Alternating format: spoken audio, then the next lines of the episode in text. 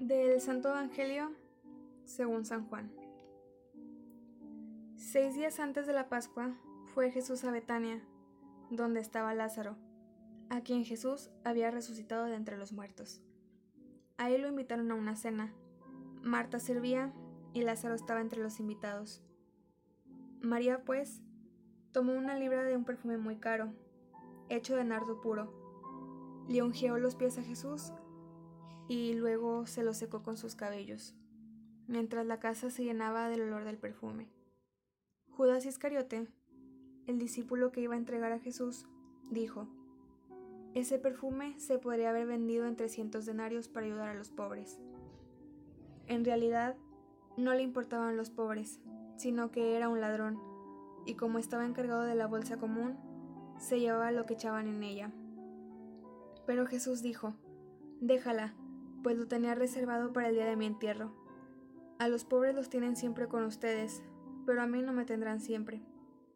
Muchos judíos supieron que Jesús estaba ahí y fueron, no solo por ver a Jesús, sino también por ver a Lázaro, a quien había resucitado de entre los muertos. Entonces los jefes de los sacerdotes pensaron en dar muerte también a Lázaro, pues por su causa muchos judíos se alejaban de ellos y creían en Jesús. Palabra de Dios. Estamos entrando a la Semana Santa. En la liturgia del día de hoy y en medio de esta pandemia podemos encontrar una gran relación, pues Jesús nos menciona en su palabra algunos puntos clave, como el amor que le tenían Lázaro, Marta y María a él, que a pesar de que se pusieron en riesgo por recibirlo, ya que él era muy perseguido, pues era más grande el amor y el deseo de estar con él y de acompañarlo. ¿Cuántos de nosotros seguimos enfocados en el miedo, en la angustia y en la duda? ¿Cuántos de nosotros le hemos dado más cavidad a todos estos sentimientos que al amor de Dios? Dice la palabra en el primero de Juan, del 4 al 18. En el amor no hay temor, sino que el perfecto amor echa fuera el temor, porque el temor involucra castigo. Por eso si alguien tiene miedo, es que no ha llegado a amar perfectamente. Todas las tormentas de la vida no son malas, así uno se hace buen navegante en medio del mar. Lo malo de las tormentas es el ruido que hay, y eso hace imposible escuchar a Dios. Es momento de orar con fe y permitirle a Dios que hable y dejarlo ser Dios. El segundo punto es el acto de amor de María hacia Jesús, ya que María lavó los pies de Jesús con un perfume muy caro y secó sus pies con sus cabellos, donde ella no midió el gasto.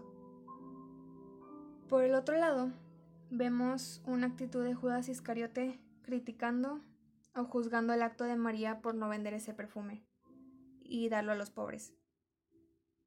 Creo que en la actualidad se asemeja mucho a esto. Hoy nos dedicamos siempre a ver el lado negativo.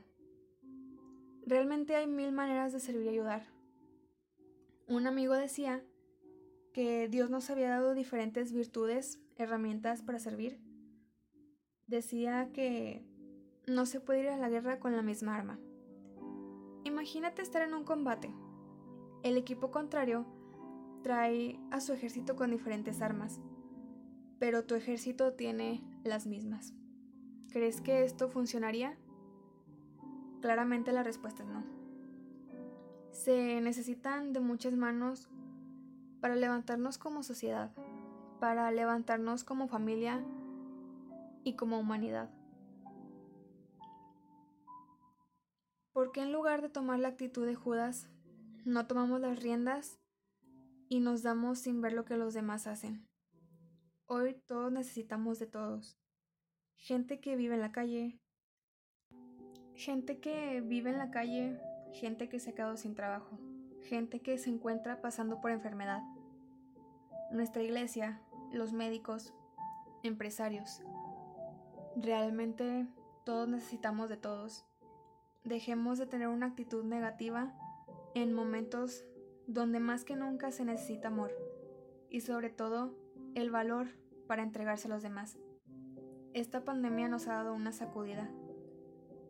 Pidamos a Dios el discernimiento para actuar con verdadero amor.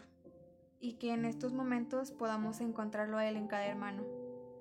Pues Dios está en cada uno de nosotros. No es tiempo de egoísmo, es tiempo de un verdadero cambio.